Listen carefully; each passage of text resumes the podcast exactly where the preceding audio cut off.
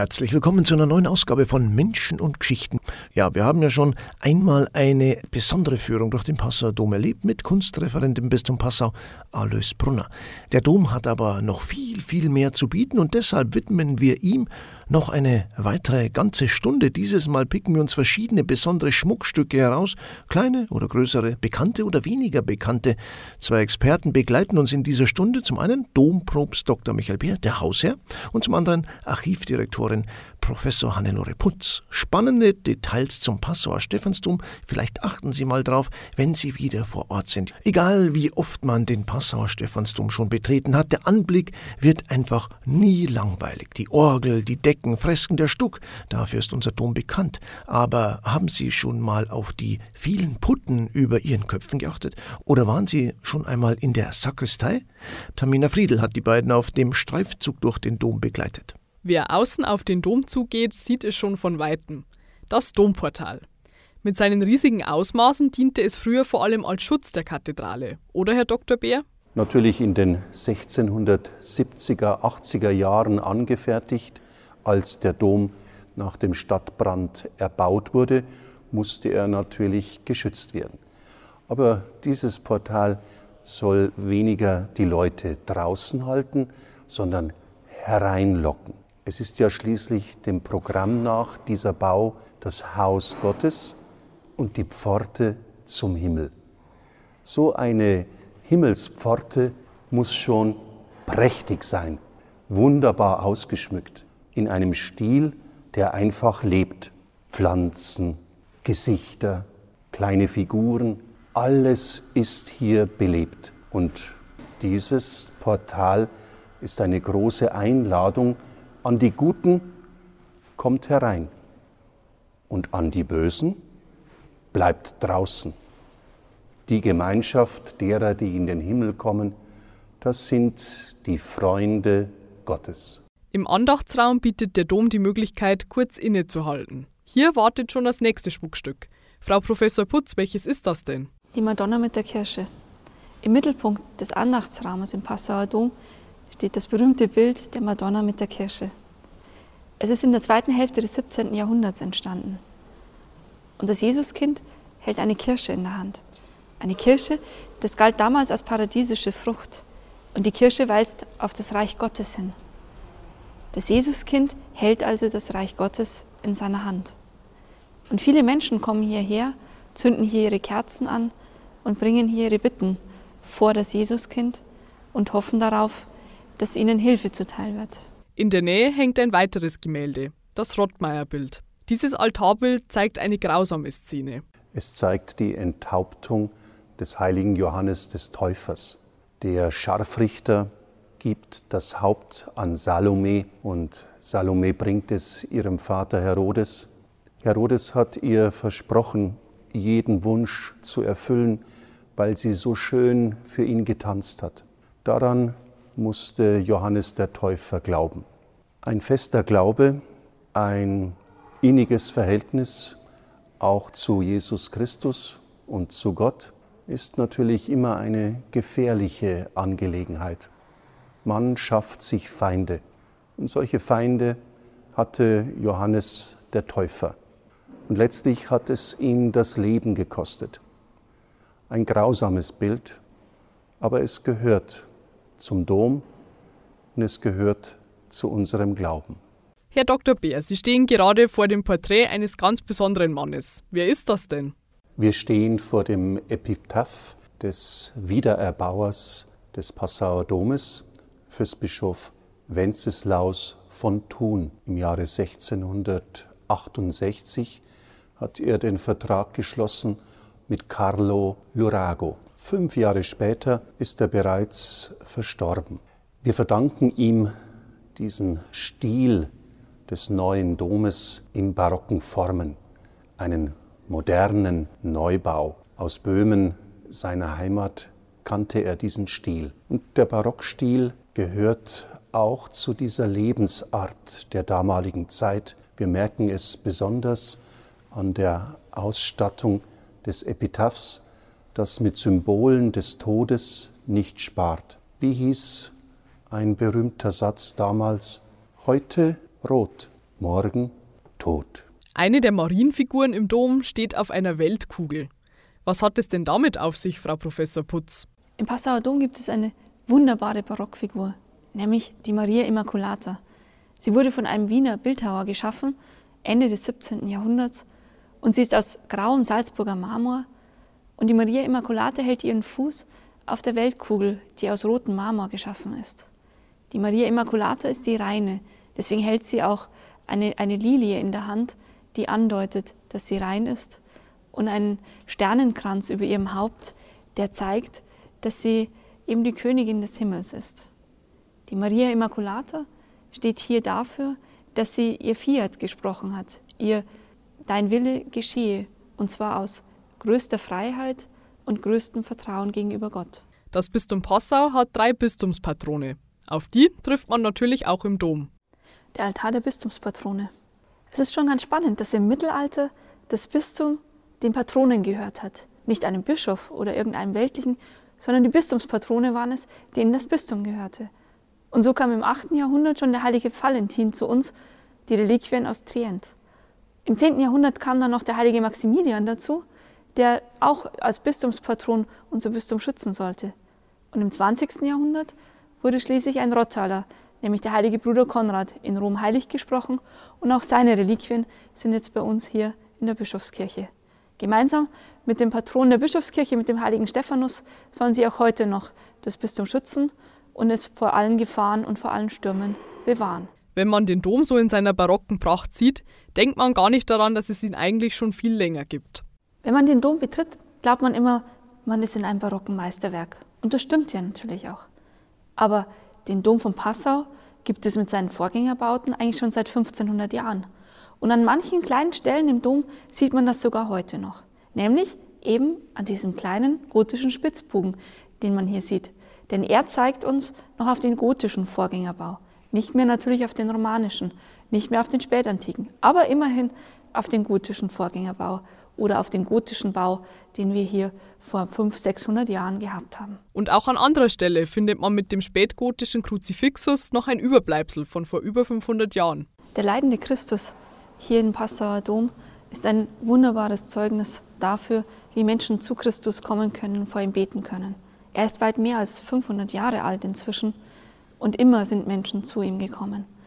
Den Bildhauer dieses wunderbaren Kruzifixus kennen wir leider nicht. Aber wenn man sich diesen Christus ansieht, dann sieht man, dass er die Not der Welt aufnehmen will, das Leiden der Welt in sich aufnehmen will und dass er den Menschen, die zu ihm kommen, das auch vermitteln kann, dass sie tatsächlich ihre Nöte vor ihn darbringen. Unterwegs auf einer spannenden Tour zu den Schmuckstücken des Passauer Doms, heute bei Menschen und Geschichten. Gerade haben wir von Archivdirektorin Professor Hannelore Putz und Dompropst Dr. Michael Bär schon erfahren, wer den barocken Stil in den Dom gebracht hat, wo sich noch gotische Elemente finden lassen und warum die Maria Immaculata eine Lilie in der Hand hält. Wir gehen jetzt noch ein Stück weiter im Dom und schauen einmal nach oben. Frau Professor Putz, welche Figuren lassen sich denn überall im Dom finden? Die Putten im Passauer Dom. Wie viele Putten gibt es wohl hier im Passauer Dom? Ich weiß es nicht. Und es wäre wirklich mal wert, sie alle zu zählen. Aber die Putten sind so unterschiedlich. Manche Putten lachen. Es gibt sogar einen Putto, der weint. Alle Putten zeigen irgendwie menschliche Emotionen. Und sie geben uns immer wieder, was Menschen so sind und wie Menschen sich verhalten.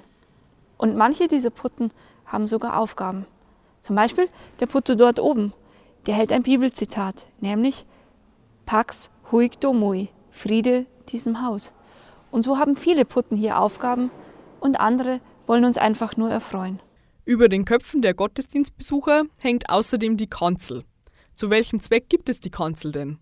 Dass die Kanzel ein wichtiger Ort in unserer Domkirche ist, das sieht man sofort. Sie ist mit Blattgold überzogen.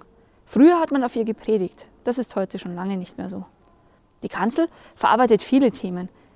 Ein wichtiges Thema dabei ist das Thema Kirche. Man sieht auf dem Schalldeckel die Kirche, die, die das Kirchenmodell trägt und eine Weltkugel. Auf der Kanzelrückwand dann die opfernde und die leidende Kirche. Und vorne sieht man sogar die siegreiche Kirche, die sich ganz bewusst auf Jesus Christus verweist. Das Herzstück des Domes ist der Altar, eines der wohl bekanntesten Schmuckstücke im Dom.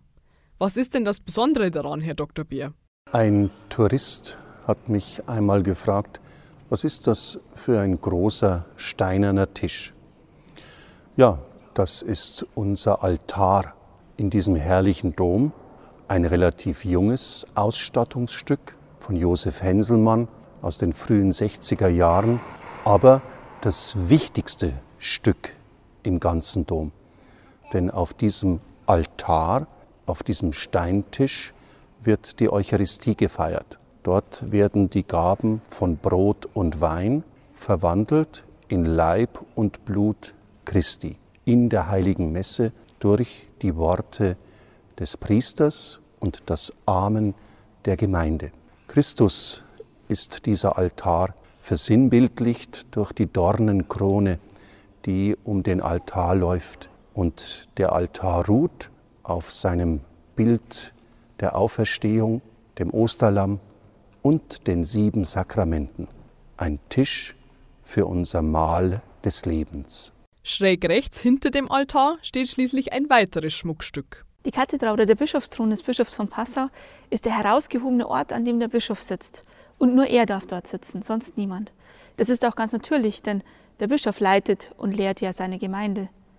Früher waren die Bischofsthrone oft sehr prächtig und sehr mächtig gestaltet und haben immer auch gezeigt, dass der Bischof Macht ausüben wollte und Herrschaft zeigen wollte. Heute ist das ganz anders. Und gerade unser Bischofsstuhl unser Thron des Bischofs von Passau ist ein solches Zeichen dafür, wie zurückhaltend heute der Bischof von Passau agiert.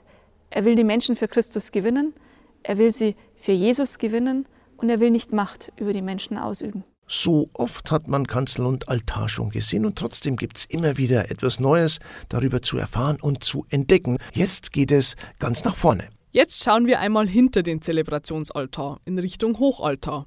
Frau Professor Putz, was stellt der Hochaltar denn dar? Der Hochaltar mit der Darstellung der Steinigung des heiligen Stephanus ist ein ganz mutiges Werk von Josef Henselmann. Er zeigt im Zentrum den heiligen Stephanus, der in Todesnot seinen Blick auf den offenen Himmel richtet und von Jesus Christus empfangen wird. Und die Steiniger sind schon dabei, ihr grausames Werk zu verrichten. Aus praller Lust an der Gewalt der eine, aus voller Überzeugung der andere.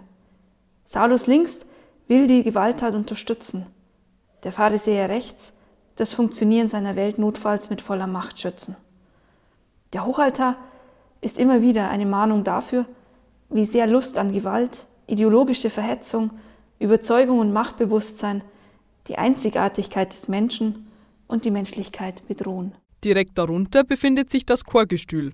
Wer darf hier den Platz nehmen, Herr Dr. Beer? Es ist der Ort für das Passauer Domkapitel, für die acht Kanoniker und die zwei Dignitäre, der Domprobst und der Domdekan.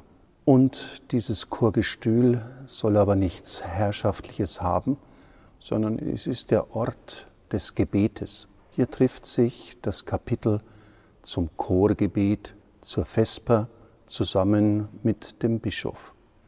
Denn das ist seine edelste Aufgabe, den Bischof zu unterstützen, ihn zu begleiten, vor allem beim Gebet und beim Gottesdienst bei ihm zu sein und immer wieder die Gnade und Barmherzigkeit Gottes für uns, für das ganze Bistum herabzurufen und ihn anzuflehen. Weiter geht's mit drei Gefäßen mit ganz speziellem Inhalt. Bei einer Führung für Kinder habe ich mal gefragt, was ist denn das? Dann haben die geantwortet, ist das eine Urne? Sage ich, nein, eine Urne ist es nicht. Und habe dann aufgemacht und dann haben die Kinder gesagt, hm, das duftet ja unwahrscheinlich gut. Das sind die drei Gefäße für die drei heiligen Öle. Das Katechumenenöl für die Taufe, das Krankenöl für die Krankensalbung und das Krisamöl auch für die Taufe, für die Firmung für die Priesterweihe, für die Altarweihe, für die Bischofsweihe, für die Kelchweihe. Hier duftet Balsam aus dem Öl und hervorsticht Rosenöl. Ganz orientalisch, mild und schön duftet dieser Ton. Also man merkt, wie sinnenhaft Kirche sein kann, wenn sie mit solchen Ölen hantiert. In die Sakristei kommt man als Gottesdienstbesucher ja eher selten. Dabei ist die Domsakristei ganz besonders schön anzusehen. Das Herzstück ist der Sakristeischrank. Was muss man über den denn wissen, Herr Dr. Beer? Nach dem Wiederaufbau der Kathedrale, nach dem großen Stadtbrand 1662, gönnte sich der Dom eine richtige Sakristei. Es war ja wieder viel vorhanden. Messgewänder, Kelche, Kerzen, liturgische Instrumente. Und so bestellte man bei einem Tischler einen riesigen Schrank aus Eichenholz. Er spricht noch die Sprache der Renaissance, fast noch etwas Mittelalterliches, diese Masken, die das Böse abhalten sollen. Und mit zahllosen Türchen und Schubläden birgt er viele kleine Schätze. Man braucht eben viel, um den Betrieb einer Kathedrale gewährleisten zu können. Das war Menschen und Geschichten für heute. Vielen Dank an Archivdirektorin Professor Annelore Putz und an den Hausherrn im Dom, Domprobst Dr. Michael Bär, dass Sie uns mit in den Dom genommen haben. Da warten doch noch so einige versteckte Schmuckstücke auf einen, die man auf den ersten Blick gar nicht wahrnehmen würde. Für heute sage ich Servus und wünsche noch einen schönen Tag. Wir hören uns nächste Woche wieder. Bis dahin eine gute Zeit. Servus.